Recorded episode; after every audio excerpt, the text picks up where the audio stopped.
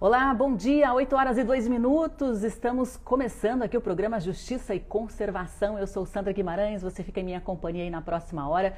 O programa né, é transmitido diariamente de segunda a sexta-feira, sempre às 8 horas da manhã. Você pode acompanhar aí na sua rádio, né, a Rádio Cultura de Curitiba, sintonia AM 930. E também pode acompanhar pelas redes sociais do Observatório de Justiça e Conservação. Você nos encontra facilmente aí no Instagram, no Facebook, no YouTube como arroba justiçaeco. Então você pode acompanhar também via redes sociais, participar aí com seu comentário, a sua sugestão, a sua pergunta para os nossos entrevistados, a sua crítica também, a sua participação é sempre muito bem-vinda. E hoje, né, nesta quinta-feira, dia 14 de janeiro de 2021, nós vamos conversar com Clóvis Borges, diretor executivo da Sociedade de Pesquisa em Vida Selvagem e Educação Ambiental. Clóvis, que também é conselheiro do Observatório de Justiça e Conservação.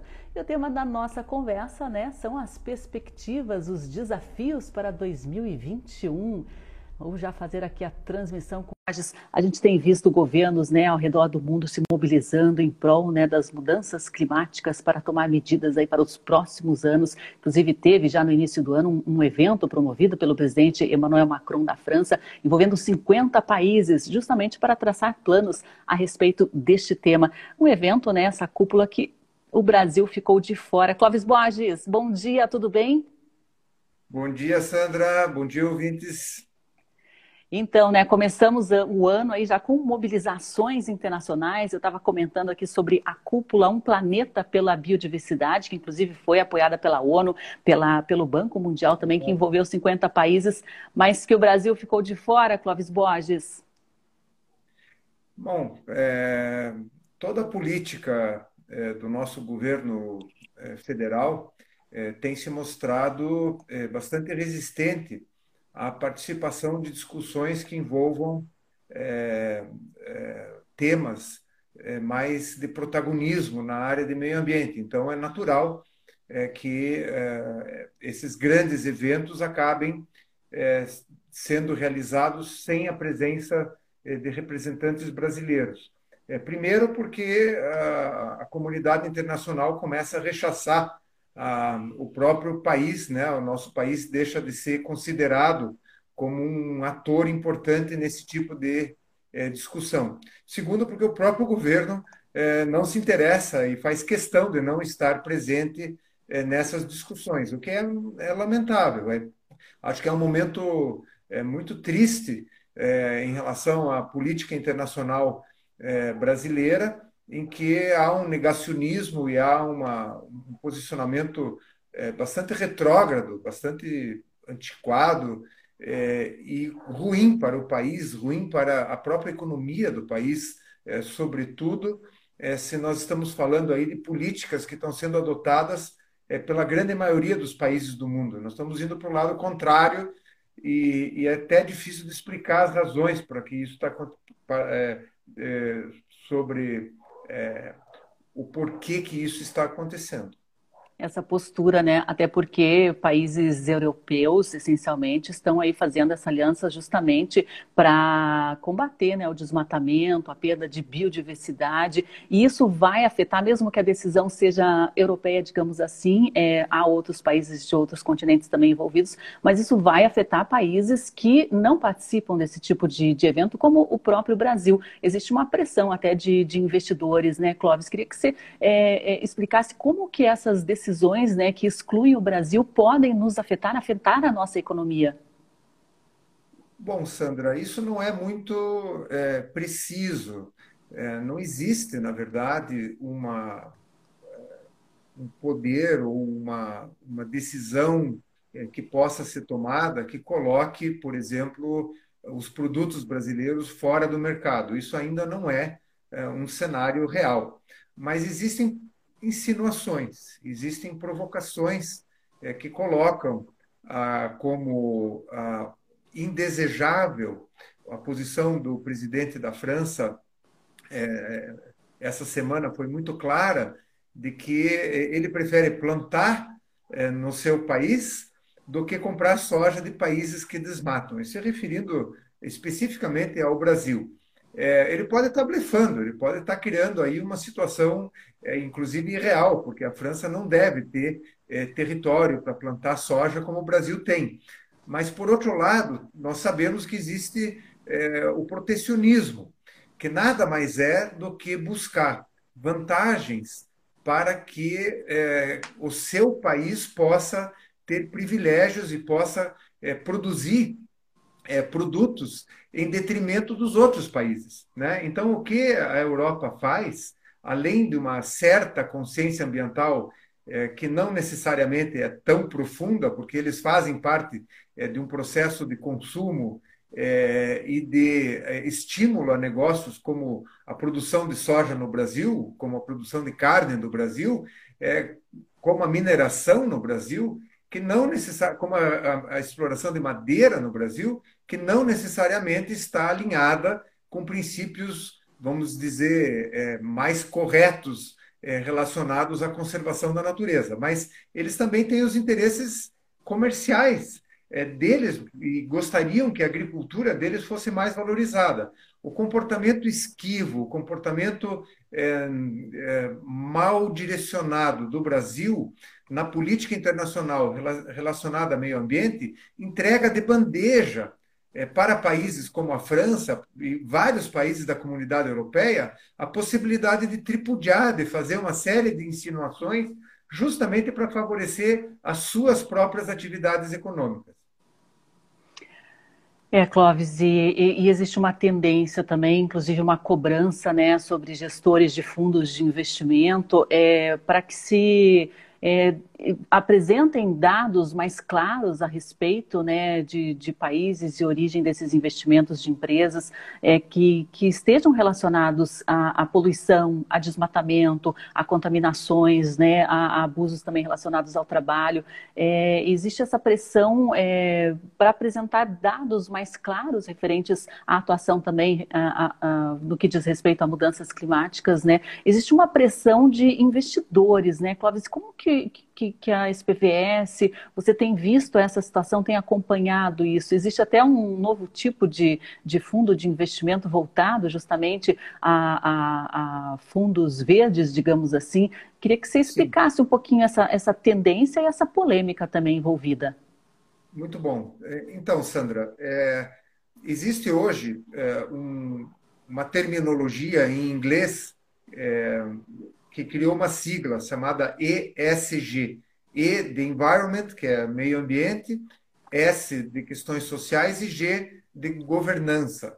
E, e é, na verdade, me parece muito claramente um substituto é, bastante parecido do termo da, que foi usado na década de 90 e até, até hoje, de uma forma muito ampla, que é a sustentabilidade das empresas. Né? Então, é, esse termo sustentabilidade, que talvez esteja um pouco desgastado, até pelo mau uso que alguns fazem, é, todo mundo é sustentável hoje em dia e, e não há uma métrica, não há um regramento para definir o que, que é a busca pela sustentabilidade o que, que é uma ação que, que não tem consistência, é, criou-se então agora, há algum tempo, essa sigla ESG, e há uma perseguição, efetivamente. Nós entramos em 2021 e isso parece apontar para grandes oportunidades de, de atrelar a conservação da natureza aos negócios. Há uma, uma febre, é, não só é, de corporações, mas para fundos de investimento. Ou seja, é, se eu vou participar de um fundo de investimento, vou pôr dinheiro é, num fundo de investimento, eu eu quero que esse fundo de investimento tenha critérios mais rigorosos em relação a questões ambientais, questões sociais e questões de governança. É uma coisa óbvia, né? mas, óbvio, mas ao mesmo tempo é uma pressão é, que acontece de uma forma um pouco mais organizada para distinguir é, investimentos responsáveis, gestões e atividades é, corporativas responsáveis daquelas que realmente não têm um apego, não têm um compromisso é, de respeitar certos regramentos é, voltados a questões de interesse público, como meio ambiente e questões sociais, como as questões de governança, que fazem é, praticamente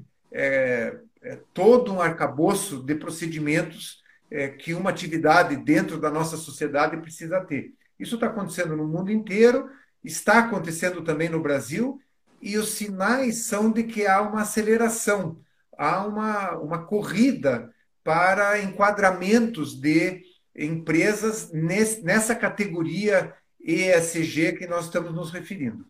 Isso é alguma garantia, Clóvis, ou as empresas estão se acelerando, estão correndo aí para cumprir o que elas já deveriam cumprir desde a sua fundação?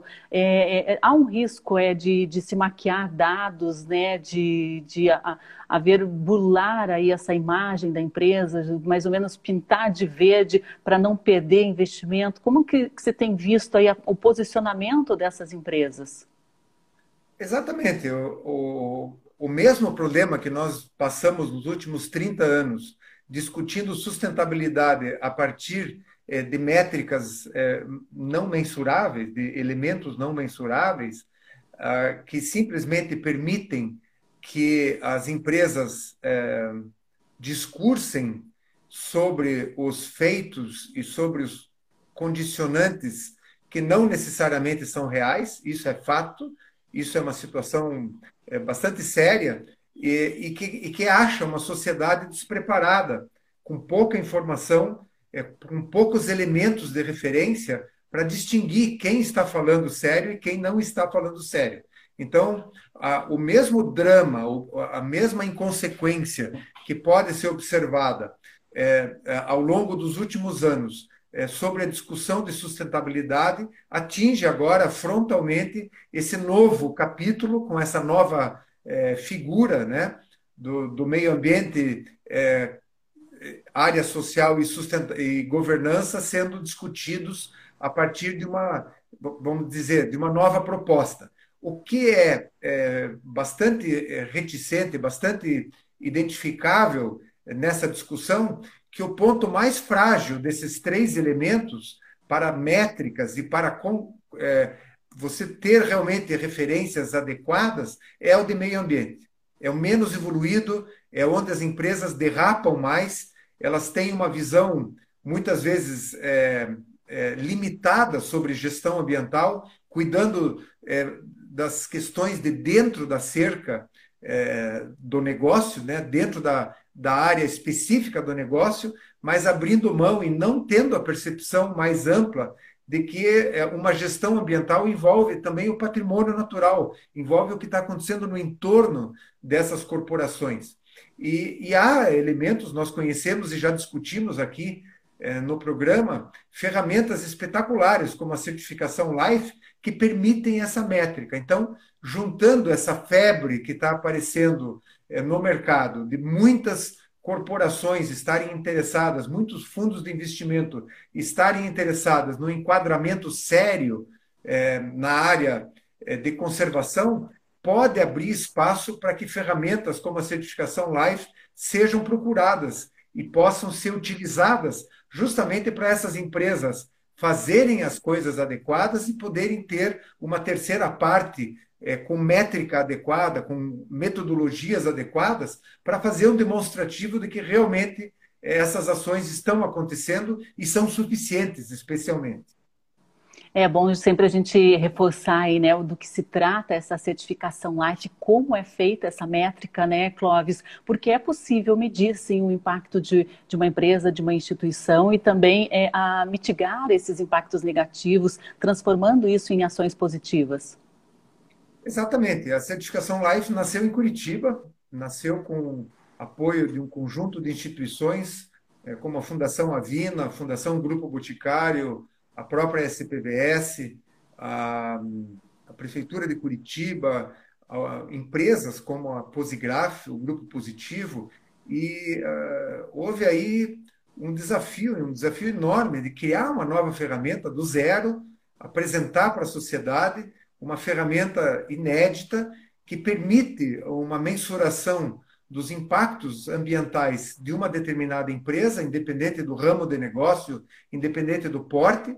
É, essa mensuração vai identificar qual é o impacto não mensurável, porque é, é, é praticamente impossível você ser sustentável 100%, então é, essas métricas sempre apontam um resquício ou um elemento maior ou menor de impacto que você não consegue mitigar na tua gestão e faz com que é, essa empresa possa fazer uma ação voluntária de conservação da natureza para compensar esse impacto que ela não consegue mitigar nos processos normais. É uma coisa extraordinária, é uma metodologia é, que não tem paralelo em nenhum lugar, não é só no Brasil.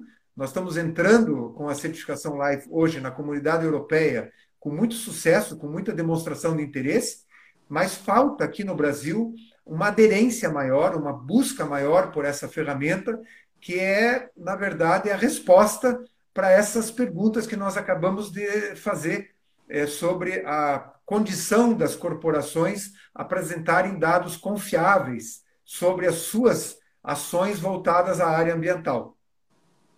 É, isso é muito importante. Daqui a pouquinho a gente vai, vai quero conversar contigo também, Clóvis, a respeito né, de como a conservação pode ser também um ativo financeiro. Mas antes aqui eu vou aproveitar que o pessoal do litoral, a gente está aqui com o Edgar Fernandes, lá direto de Caieiras. Bom dia, Edgar. A gente está também com o pessoal que atua aí à frente da Grande Reserva Mata Atlântica, o Ricardo Borges. A gente está com o Rafael Cezerban e a gente está aqui também né, com a Sol Latené, que está dando bom dia né, com Justiça e Conservação da Natureza. Bom dia, Sol, muito bem-vinda. E a gente está aqui com o Rafael Sobania também, que está cobrando a, a gente gente aqui para comentar, porque você falou aí que empresas e governos patinam, né, derrapam quando o assunto é meio ambiente. A gente tem visto derrapagens feias aqui no governo do Paraná, recentes, inclusive, né? E agora tivemos mais uma aí, o Rafael Sobania está pedindo para você comentar a respeito do, do mapa de turismo no litoral, recém-publicado pelo governo, né? Que colocou aí uma ave africana em Pontal do Sul e um tucano toco na Serra da Prata. É, o Rafael até comenta né, que realmente não aprenderam com o grave erro da gralha norte-americana, né, que foi colocada aí na campanha Paraná Mais Verde, depois até o governo acabou se retratando e trocando essa imagem.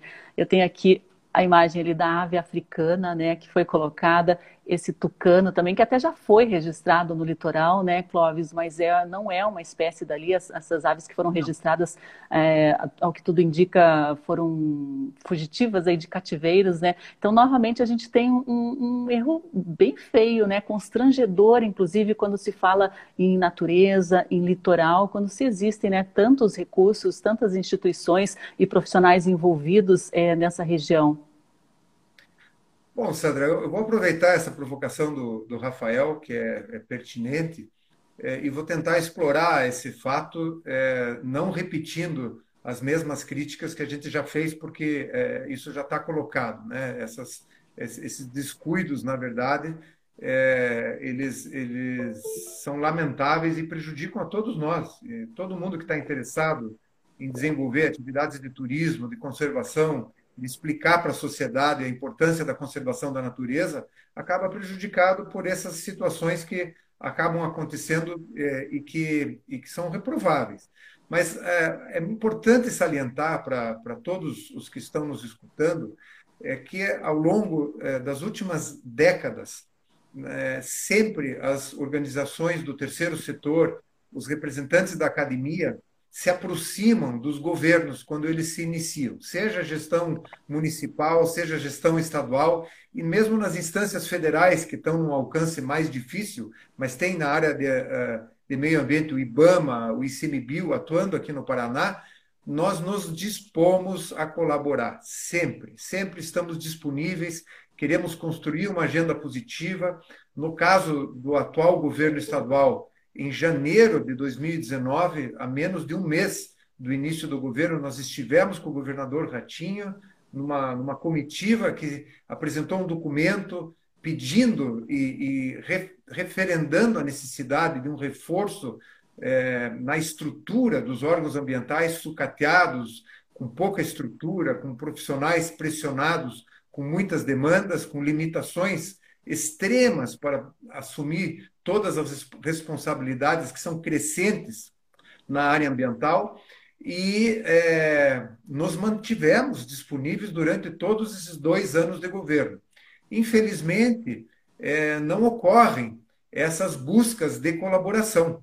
A gente acaba é, sendo é, preterido né? mesmo com situações como essa que você está colocando, Sandra, que são tão básicas, tão, tão simplórias, é que um, uma simples consulta é, para a maioria das pessoas que estão nos ouvindo, haveria uma correção, haveria uma direção é, de rumo, uma, uma, uma adequação é, desse material que está sendo colocado para o público, está sendo colocado para a sociedade paranaense, e que denigre, é, é, é perdão, que, que, que cria uma situação é, de constrangimento para o próprio governo do Paraná, que é o promotor desses produtos. Então, nós voltamos a nos colocar à disposição para colaborar, para contribuir com a, a, a uma adequação desses produtos de mídia que eles estão é, promovendo, mas muito mais do que isso. Né?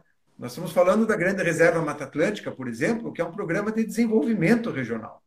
E o entendimento que a gente espera do governo é que esse programa de empreendimento, de desenvolvimento regional, gere empreendimentos, gere é, investimentos do governo na melhor estruturação dos órgãos ambientais. Nós estamos falando apenas de uma pontinha do iceberg das, das coisas que precisam ser corrigidas. É, esse mapa mal feito, esse mapa um tanto negligente, é apenas um sinal é, das, das dificuldades que existem dentro do poder público em cumprir o seu papel. Sendo que, eh, reitero, existem muitos públicos interessados em colaborar com o governo, em somar forças com o governo, em fazer com que a nossa Serra do Mar, a nossa planície costeira, eh, se desenvolva sem destruição, a partir de um, eh, de um ganho, inclusive com geração de empregos e renda, muito mais interessante do que as próprias atividades que até aqui têm sido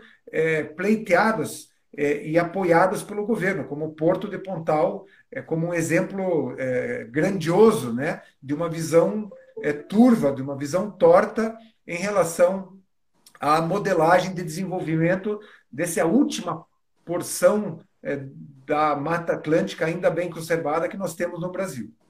É, o pessoal até brincou aí que é, parece um jogo dos sete erros, né? Porque tem a história do Tucano, que não tem ali na Serra Paranaense, tem a história do, do papagaio da ave africana. Também parece que tiraram uma ilha ali, a Ilha das Cobras, nem está no mapa, né? Ela deveria estar tá numa região ali próxima à, à, costa, a Ilha do Mel, e daí no, no mapa nem aparece, né? O pessoal está brincando aí que, que é, é, mais uma comédia do que um mapa sério, né? Isso acaba denegrindo também a imagem do próprio governo nessas iniciativas, né? A gente tem aí é, diversos erros, uma sequência de erros, né? Muito triste. A gente teve recentemente, para quem acompanhou aí, está chegando agora a nossa live, a gente está comentando sobre o novo mapa turístico do litoral divulgado pelo governo do estado, né, é, cometendo um erro similar ao que foi cometido, né, colocando uma ave de outro país aí como uma gralha azul, né? Depois acabou se corrigindo esse erro após feitas algumas reportagens jornalísticas, né? A diferença é bastante grande entre as duas aves, né? Até o Rafael comentou assim que o, Rafael Sobania, que é ornitólogo, comentou aqui essa, essa questão do descaso, né, que é uma, é uma grande lástima. E o Clóvis está comentando também a respeito de que a, toda a comunidade científica, comunidade conservacionista se coloca à disposição assim que os novos governos, governos assumem, né, Clóvis, e nem sempre existe essa possibilidade de diálogo acaba aí se cometendo erros e, e existem vários é, projetos como a Grande Reserva Mata Atlântica, até o Edgar Caieiras, né, que atua no Instituto Guaju lá no litoral paranaense, podia ter dado um suporte, podia ter sido consultado aí, né, Edgar, nesse tipo de coisa e, e, e acaba tendo impacto na, na imagem do, do, governo, mas é isso que a gente vê, né, é um, um, um discurso um discurso verde que, que na prática não se concretiza, né? A gente tem visto isso nos governos e também em instituições, é, em empresas, né, Clóvis? Isso é muito preocupante porque não há um mínimo cuidado. Então, é, eu acho que essas coisas se ligam, Sandra. O comportamento do governo e o comportamento das corporações, é, de uma forma mais trivial, de uma forma mais convencional, é, salvo exceções, vale a pena a gente fazer referência ao governo do estado de São Paulo, é, nessa mesma região da Grande Reserva, é, que há décadas vem estruturando as unidades de conservação, criando atrativos, criando empregos e, e gerando cuidados que protegem essas unidades de conservação um corpo de profissionais que atendem os turistas, parcerias com iniciativa privada para desenvolver novas programações, ativando justamente economicamente e, ao mesmo tempo, protegendo as unidades de conservação muito importantes no estado de São Paulo. Nós temos esse potencial aqui no Paraná, só estamos atrasados porque ainda não houve uma percepção correta é, dessa oportunidade de desenvolvimento que, é, a, que nós temos igualmente, da mesma forma, até melhor do que São Paulo, e não conseguimos explorar por uma visão equivocada de desenvolvimento que ainda perdura e que, é, na verdade, nós esperamos possa, é, nos próximos dois anos, especialmente, essa conversa hoje é uma conversa de perspectivas, de oportunidades, nós sinceramente esperamos, a, despeito das dificuldades, a despeito dos exemplos é, de equívocos e de falta de interesse, falta, inclusive, de, de de uma, de uma tensão maior, porque é, esses, esses equívocos é, que nós estamos mostrando hoje é, para os nossos ouvintes não são equívocos de, de ordem técnica, são, são equívocos de, de acabamento. Alguém fez esse trabalho inicial e ninguém. Tem muita gente dentro do Estado que identifica claramente essas falhas e não foi consultado também.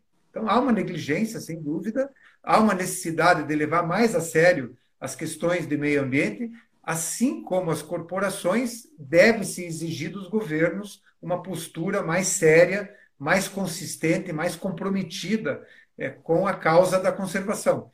E, e, e, aí vale a pena resgatar o começo da nossa conversa, Sandra. De alguma maneira isso está acontecendo. De alguma maneira, é, apesar das dificuldades terríveis que nós estamos vivendo com a política do governo federal, acompanhada pelo governo estadual do Paraná. Infelizmente, há uma, um alinhamento bastante importante é, das duas gestões, da gestão federal com a gestão estadual na área ambiental, o que é preocupante. Apesar disso, essas, esse conjunto de pressões que tem acontecido no cenário internacional, nós somos um, um, ainda um Estado produtor de commodities agrícolas que vem sendo ameaçadas de boicote.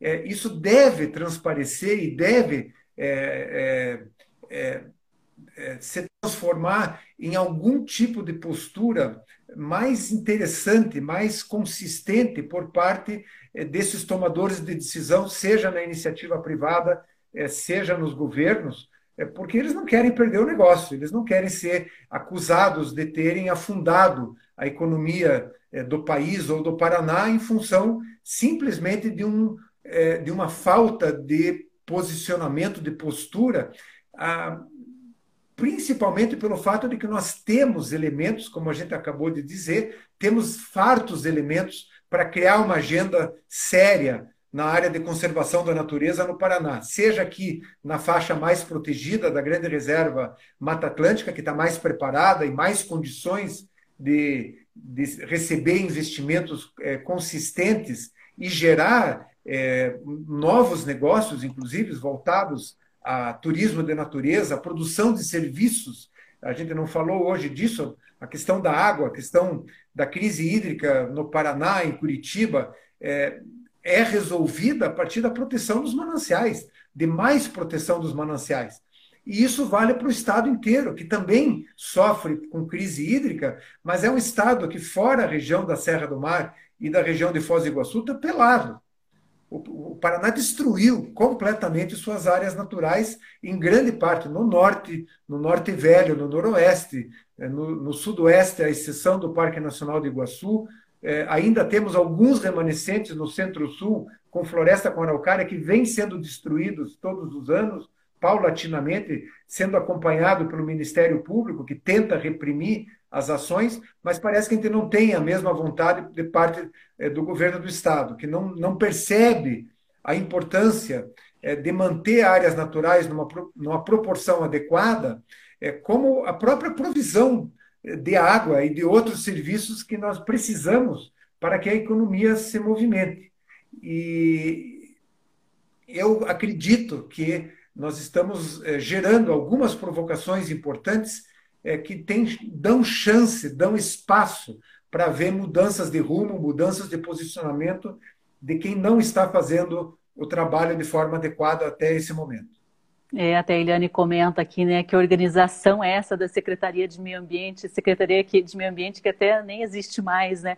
Pessoas despreparadas em cargos importantes, né? A Edelin está comentando aqui, a Edelin Ribas, que o governo do Paraná pratica uma verdadeira política de greenwashing, né? A Birgit está entrando aqui, está dando bom dia aí. Birgit, seja bem-vinda. E o André Toczek está perguntando, Clóvis, como você enxerga a possibilidade de, de criação ou ampliação de unidades de conservação na Grande Reserva Mata Atlântica?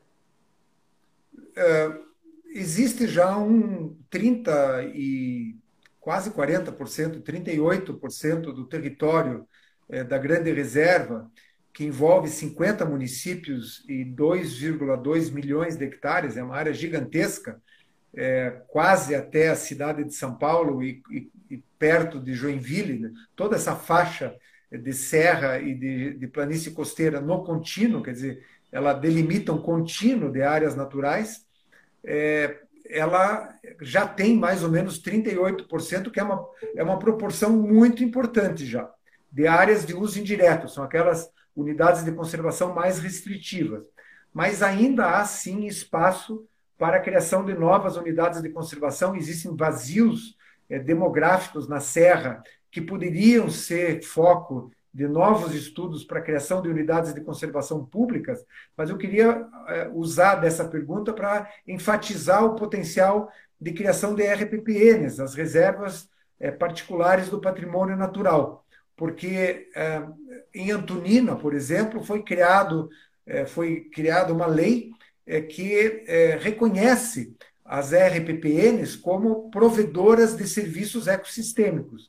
A Antonina entendeu e criou uma lei que enquadra as reservas particulares do patrimônio natural como um aporte ao município de água, de conservação de solos, de proteção de biodiversidade e de incremento de ICMS ecológico, especialmente. Então, é, no caso de Antonina, a criação de RPPNs está atrelada a um pagamento que pode ser feito a esse proprietário em reconhecimento aos serviços ecossistêmicos que ele produz. Isso é um exemplo excepcional. O Zé Paulo, que foi reeleito prefeito de Antonina, está de parabéns por ter aceito essa, esse desafio e conseguido aprovar, junto com a Câmara de Vereadores, um projeto inovador é que segue uma linha do próprio governo. Veja, Sandra, o governo do Estado, os órgãos ambientais têm iniciativas muito valiosas na área de, de conservação. Ah, o antigo Instituto Ambiental do Paraná, na gestão passada, criou um mecanismo que foi copiado por Antonina para promover esse pagamento, esse reconhecimento da produção de serviços ecossistêmicos de parte dessas reservas particulares. É, e esse case, esse exemplo que o IAP criou pagando, é, ajudando financeiramente um conjunto de RPPNs no Paraná como teste, como exemplo, foi aplicado com sucesso em Antonina e é aplicável em qualquer município é, dentro da Grande Reserva Mata Atlântica ou fora aqui no nosso estado. Então, existem mecanismos, a gente falou do LIFE, a gente falou do pagamento de serviços ecossistêmicos com, com várias modalidades. Compensação de reserva legal é uma outra modalidade é que o, o, novo Código Florestal, que diminuiu muito em termos de exigências, mas é o que nós temos de legislação, permite aí entrada de recursos para quem crie unidades de conservação e proteja áreas naturais. Isso é um ativo, isso tem que ser reconhecido, é, haver uma moeda de troca em relação à existência de áreas protegidas é uma tendência, e eu não acredito, particularmente, que simplesmente pedir para a sociedade conservar áreas naturais seja suficiente. A gente já tem demonstrações suficientes que nem governos, nem iniciativa privada, nem proprietários privados é, conseguem ainda ter uma condição de responsabilidade de proteger o patrimônio natural sem estímulos. É, e esses estímulos e, principais são, são aí esse retorno financeiro, né, Clóvis? Que esses proprietários eles têm direito, eles têm méritos, né? Quando mantém essas áreas conservadas, isso precisa ser reconhecido, porque afinal de contas toda a sociedade usa, né, esses serviços é, que acabam surgindo como o ar mais puro, fatura de água, né, é, uma qualidade de vida melhor. Isso é uma polêmica, Sandra. Tem muitas pessoas que acham é, realmente que é, monetarizar a natureza é uma coisa negativa. É, mas é, se nós racionalizarmos essa discussão, é, o, o, próprio cumprimento da lei, a aplicação do Código Florestal, não teve sucesso no nosso país. O proprietário, o cidadão, a, o brasileiro é, se recusa, essa é a verdade, a proteger o que a lei pede para proteger. Então, é, a criação de artifícios, eu não diria que seria uma remuneração, mas seria um reconhecimento da importância dessas áreas naturais para o resto da sociedade. Enquanto nós não tivermos ainda um alicerce conceitual, uma, uma condição de discernimento, de entendimento da importância das áreas naturais para a nossa sobrevivência, para a nossa saúde, para o bem-estar de toda a sociedade, para a continuidade dos negócios, enquanto nós formos extrativistas, espolhando a natureza eh, de qualquer forma, eh, a criação desses mecanismos, como pagamento por serviços ecossistêmicos, é fundamental, porque senão nós vamos perder todas essas áreas, elas vão desaparecer, vão ser destruídas, e depois nós não vamos ter mais o que conservar, nós vamos perder a biodiversidade, que ela não volta. Né? Áreas como floresta com araucária, campos naturais, ou nós protegemos os últimos remanescentes agora, e nós estamos com esse discurso há mais de 20 anos, é, ou nós vamos perder a floresta com araucária. E aí eu volto a citar o fato de que não é a araucária que está ameaçada, como muitas pessoas dizem, é a floresta com araucária, são os campos naturais, toda a biodiversidade desses ecossistemas que foram destruídos até muito mais do que seria um limite aceitável. A gente passou, do, ultrapassou o sinal vermelho muitas vezes e precisa do amparo do governo, do governo estadual, do governo federal e da sociedade para reverter essa situação. É, realmente, essa proteção das florestas, ela é imprescindível, né, no momento em que vivemos. Está com algum problema no, no cabo, na bateria aí? Clóvis quer resolver? Estou ouvindo um, um, apito aí, parece bateria? Ou, ou, ou tocamos? Pode ser. É, eu vou tentar resolver, então. É, o Clóvis está. Enquanto isso, eu vou dar alguns números aqui das RPPNs em Curitiba, né? Que são áreas que estão protegidas graças aí à iniciativa privada de proprietários, de empresas, donas dessas áreas. A gente tem aqui em Curitiba, né? A cidade que possui o maior número de reservas em todo o Brasil. Já são 34 reservas particulares do patrimônio natural, né? Isso já soma 41 hectares ou 400 mil metros quadrados de áreas protegidas, isso em zona urbana, né? E o Clóvis está reforçando aí a importância também da gente fazer esse tipo de regulamentação de reservas particulares e dar aí, né, subsídios para manutenção dessas áreas. É claro que a gente recebe os benefícios, como a gente estava comentando aqui, toda a sociedade recebe, em outras regiões, né? Inclusive o André Toxek começou, comentou a possibilidade de ampliar, né, a unidade de conservação é, na área da Grande Reserva Mata Atlântica, que envolve ali todo o litoral paranaense, Serra do Mar, uma área é, essencialmente bem conservada, né, uma das áreas mais bem conservadas do Brasil, no que diz respeito à floresta é, mista, aí, né, é a floresta é, que temos aqui na região da Serra do Mar, Clóvis, que está muito bem conservada, essa floresta costeira, como que ela se encaixa aí na, geograficamente, a terminologia correta de chamar ela?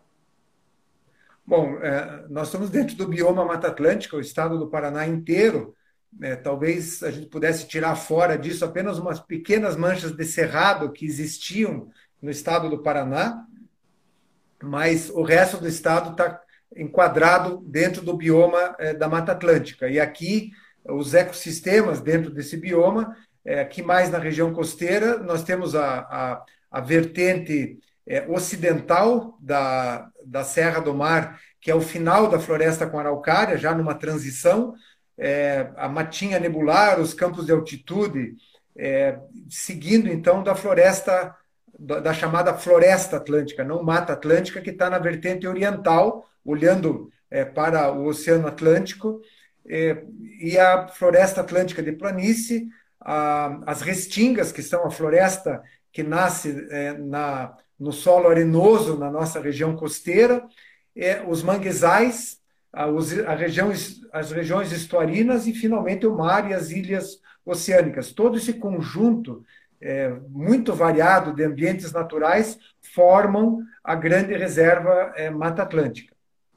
É, enquanto você estava resolvendo aí o problema do, do da, da, bateria, Cláudio estava comentando aqui que Curitiba, né, a cidade que possui maior número de reservas particulares em todo o Brasil, já são 34, né? A gente tem também a, a, algumas Sim. reservas em outras cidades, né? A Edelin está perguntando, né, se você tem conhecimento de como está se desenvolvendo o programa de pagamentos por serviços ambientais em Piraquara. Havia, inclusive, né, uma iniciativa envolvendo essa, é, esses proprietários perto de mananciais, né, para que se evitasse aí contaminação por gado, por agricultura, né? Afinal de contas, acho que Sim. toda a nossa região aqui depende dessas bacias hidrográficas de Piraquara, né? Você tem conhecimento se, se, se seguiu adiante esse projeto de pagamento de serviços ambientais em Piraquara? Então, é, eu não tenho agora é, certeza absoluta, mas me parece que existe um programa é, numa determinada região de Piraquara em que esses pagamentos vêm sendo feitos, mas esse é um projeto demonstrativo. O que aconteceu o ano passado aqui em Curitiba é um indicador de que nós precisamos transformar isso em lugar comum. É, toda a região de mananciais precisa é, de instrumentos de conservação. Tanto acabamos de, de fazer referência à criação de novas unidades de conservação, onde seja possível, sejam públicas, sejam é, privadas, é, e de mecanismos. Né? O pagamento por serviços ecossistêmicos é, o pagamento de água, especialmente, passa a ser aí um instrumento fundamental para empresas como a Sanepar é, e o próprio governo do estado, a prefeitura de Curitiba, as demais prefeituras. Veja que Curitiba recebe água de fora. Curitiba não produz água. A água consumida na principal cidade, na capital do estado do Paraná, da principal cidade da região metropolitana, não produz um litro de água toda a água vem de fora. E nós temos conversado, e tivemos inclusive a oportunidade de conversar com o prefeito Rafael Greca sobre a necessidade de Curitiba enxergar o entorno. Curitiba estabelecer políticas é, de apoiar a conservação do seu entorno, não permitindo é, e atrelando a agendas de ganha-ganha, de agendas que sejam positivas para os outros municípios da região metropolitana, com é, estratégias de conservação, criando um cinturão verde em volta de Curitiba e não uma outra São Paulo, que aparentemente é a tendência. Nós estamos crescendo de uma forma é, tão é, elástica e tão descontrolada que é, Curitiba pode é, muito rapidamente perder a oportunidade de se diferenciar das grandes metrópoles que hoje não são sequer mais manejáveis. Né? Você vai fechando o buraco, vai atendendo a situações críticas é, simplesmente é, quando elas aparecem, porque você não tem mais condição de administrar uma cidade, por exemplo, de 20 milhões de habitantes como São Paulo. Curitiba é, pode ter uma história diferenciada, mas para isso precisa evoluir muito na sua gestão, é, principalmente a cidade de Curitiba passando a ter um olhar para a região metropolitana, o que ainda não acontece.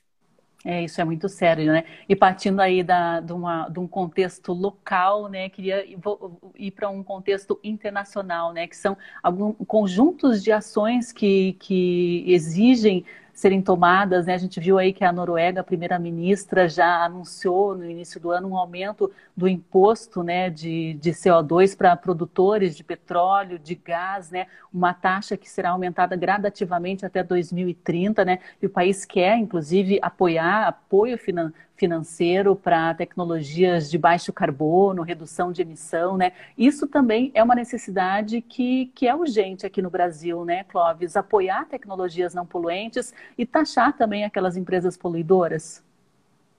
É, é toda uma tendência é, que vai acontecendo com mais é, celeridade em países é, com, com mais é, uma gestão mais responsável, mais avançados culturalmente, em termos de é, e tecnologicamente. A Noruega é um exportador de petróleo, é bom, é bom dizer. A grande parte das riquezas da, da Noruega vem da, da venda de combustível fóssil, e apesar disso, eles são é, um grande apoiador que foi é, negligenciado pelo governo brasileiro, são um apoiador do Fundo Amazônia, e, e o atual presidente é, simplesmente abriu mão desse recurso é, e depois a Noruega e a Alemanha deixaram de apoiar, é, justamente porque a política está indo para o lado contrário, está indo para o lado da destruição. Mas a, a, a mudança da matriz energética é, sendo e a, e a, cobrança de é, um custo das emissões de combustíveis fósseis está acontecendo no mundo inteiro. A, a derrota do Trump nos Estados Unidos e, e a vitória de um, de um novo presidente é, do Partido Democrata tem aí como, como premissa, como promessa de campanha, avançar é, no terreno perdido e voltar a trabalhar de uma forma muito determinada na busca de energias alternativas, energias chamadas limpas, que não são, sem, não existe energia 100% limpa, mas energias com muito mais vantagens em relação aos efeitos da, é, causados é, na emissão de gases e que causam as mudanças climáticas, estão causando as mudanças climáticas é, no planeta, é, como uma série de outros procedimentos. Vale dizer que o tema de mudanças climáticas avançou muito mais nas últimas três décadas do que o tema tão sério quanto, tão importante quanto, talvez mais importante, que é o tema da biodiversidade. A perda da biodiversidade não recebeu atenção como a, o fenômeno das mudanças climáticas. E nós precisamos recuperar isso e começa a haver uma discussão relacionando é, esses dois temas. Existe uma correlação direta entre a perda da biodiversidade e o aumento da temperatura é, média do planeta. O que significa dizer que quanto mais a gente esteja destruindo a natureza, mais nós estamos incrementando ah, os efeitos das mudanças climáticas, e quanto mais a gente esteja emitindo gases de efeito estufa, mais nós estamos ameaçando a biodiversidade pelas mudanças de temperatura que afetam é, muitos elementos da biodiversidade tudo está relacionado, né, Clóvis? Isso é muito sério, porque às vezes as pessoas se preocupam mais, mais com os efeitos diretos, com os efeitos financeiros, né? E, e, e esquece-se que está tudo relacionado e é um conjunto de fatores que precisam é, ser, ter uma atenção. É, na verdade, os negócios são um pouco mais complexos do que simplesmente é, ter lucro a partir de uma atividade que pode estar causando prejuízo para terceiros. Então, até que ponto nós podemos chamar de desenvolvimento você estar envolvido numa atividade que prejudica outras pessoas, que prejudica o meio ambiente, que, que nos compromete com o futuro. Isso não pode ser chamado de desenvolvimento. Então, é, vou tomar a liberdade de usar novamente o exemplo do Porto de Pontal, chamar o Porto de Pontal de um investimento para o desenvolvimento do Paraná, é, parece um equívoco sem precedentes, é, simplesmente pelo fato de que é, nós já temos um porto gigantesco, que é o Porto de Paranaguá, que é expansível, que já gera muito impacto e não existe nenhuma razão para se expandir essas áreas de grande impacto ambiental para o resto do litoral do Paraná. Então, é um exemplo próximo é, que está gerando muita polêmica até hoje é, e que tem sido é, impedido justamente pela motivação da sociedade em sugestionar e pressionar a gestão pública a não tomar atitudes deliberadas e inconsequentes como essas, é, que são um exemplo de não desenvolvimento, exatamente. Exatamente, se não tivesse havido né, uma mobilização de toda a sociedade né, contra essa instalação desse porto particular na região ali de Pontal do Paraná, bem perto da Ilha do Mel, né, isso teria acontecido rapidamente. Né? É, isso demonstra também a importância da sociedade estar envolvida, estar ativa e cobrar também de seus representantes é, políticas que beneficiem a, a todos, né, não apenas a alguns grupos empresariais e políticos. Ninguém é contra os negócios, né, Sandra? Eu acho que todo mundo é a favor do bem-estar da sociedade, é, de um desenvolvimento adequado. é, na busca do que nós chamamos de progresso, é, de melhoria das nossas condições de vida, do, futuro, das próximas gerações. Esse é um discurso comum, todos são favoráveis. O que, o que envolve aí toda essa conversa que trata das questões ambientais e das questões sociais e das questões de governança corporativa e governamental, é, justamente é o como fazer. E o como fazer faz toda a diferença. Nós podemos ter negócios, o exemplo da Grande Reserva Mata Atlântica não é uma proposta de conservação da natureza, é uma proposta de desenvolvimento regional, é uma proposta de geração de empregos, de geração de renda a partir de atividades econômicas é, extraordinárias, como o turismo de natureza. Levar para as pessoas, fazer com que as pessoas conheçam o nosso patrimônio natural que está escondido dentro de unidades de conservação desestruturadas. Nós, a, a infraestrutura de que o governo tanto busca, tanto fala, eu preciso de deixar um legado para o futuro. Eu quero que minha gestão esteja marcada por grandes obras. As grandes obras do litoral são as estruturas dos nossos grandes parques, que estão abandonados e não têm condição de receber visitantes. Esse é o grande legado que nós podemos ter a partir de uma gestão pública responsável e que perceba as oportunidades de negócio que estão inseridas no contexto da conservação. Que na, na vertente aqui da, da, dos mananciais da Serra, que atendem Curitiba e região metropolitana, que hajam parcerias entre as empresas que precisam de água, todas precisam de água, e a, os proprietários e as áreas naturais remanescentes, e que haja aí um negócio entre essas partes para manter a provisão de água em condições é, de que, é, que se evitem as crises hídricas e que se evite a, a, no futuro a própria inviabilidade é, dos negócios, coisa que aconteceu há oito anos atrás em São Paulo, é, e que parece que ninguém se lembra. E, e se nós é, revertermos a situação aqui em Curitiba, é, pode ser que daqui dois anos ninguém se lembre do que nós passamos em 2020, numa pandemia associada a uma crise hídrica sem precedentes, causada, em parte, pela falta de proteção dos remanescentes naturais em nosso estado.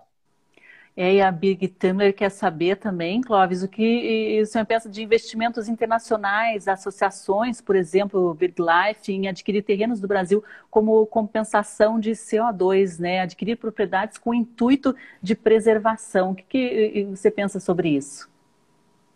Veja, é, nós, nós somos uma sociedade aberta em que é, a aquisição de áreas tem seu regramento, e ser uma instituição como a STVS fez eh, no começo dos anos 2000, adquirindo 40 eh, fazendas e criando três reservas naturais, restaurando áreas de búfalo para conservar, é, isso foi um feito. Isso até hoje é um ativo econômico para a região. Só as nossas reservas arrecadam 3 milhões e meio por ano é, de ICMS ecológico para os municípios de Guaraqueçaba e de Antonina. Então, havendo legalidade na aquisição de áreas degradadas ou áreas naturais para formação de reservas, sejam reservas oficiais ou não, é um ativo que o nosso país acaba tendo como um arcabouço né, de áreas naturais protegidas para justamente manter áreas naturais, combater o aquecimento global,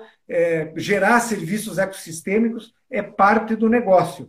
Se grupos internacionais demonstrarem interesse em adquirir áreas, isso tem que ver se a lei permite. E a recomendação seria, em vez de grupos adquirirem as áreas, que façam parcerias com empresas brasileiras, com instituições acadêmicas ou organizações do terceiro setor brasileiras, que podem ser parceiras e, proprietárias dessas áreas se houver impedimento legal. Mas existe aí uma, um fantasma de que há um, um, isso principalmente com a Amazônia, da, das questões de internacionalização, o, o, discurso dos militares da década de 70 parece que voltou muito forte, é, e que o único jeito de manter a soberania nacional é destruir a Amazônia e tornar a Amazônia toda pastagem para que os grupos internacionais não venham. Isso é toda uma conversa extremamente fantasiosa, eu não acredito em, em nenhum dedo dessa situação, é que precisa ser melhor informada. As pessoas têm que estar informadas de que a Amazônia só pode ser desenvolvida adequadamente a partir da proteção dessa floresta. É, baixar a floresta é um equívoco é, histórico gigantesco que está acontecendo. Inclusive, boa parte da madeira da Amazônia ainda passa pelo Paraná e é exportada pelo Porto de Paranaguá, para quem não sabe, ou é consumida no estado do Paraná pelas indústrias que usam madeira, é, entre aspas, legal, sabendo-se que 90% da madeira extraída na Amazônia ainda é ilegal é, e os 10% legais têm suas contestações técnicas, porque os planos de manejo florestal, é, do meu ponto de vista, são bastante inconsistentes é, e nem sempre são levados a cabo de forma adequada.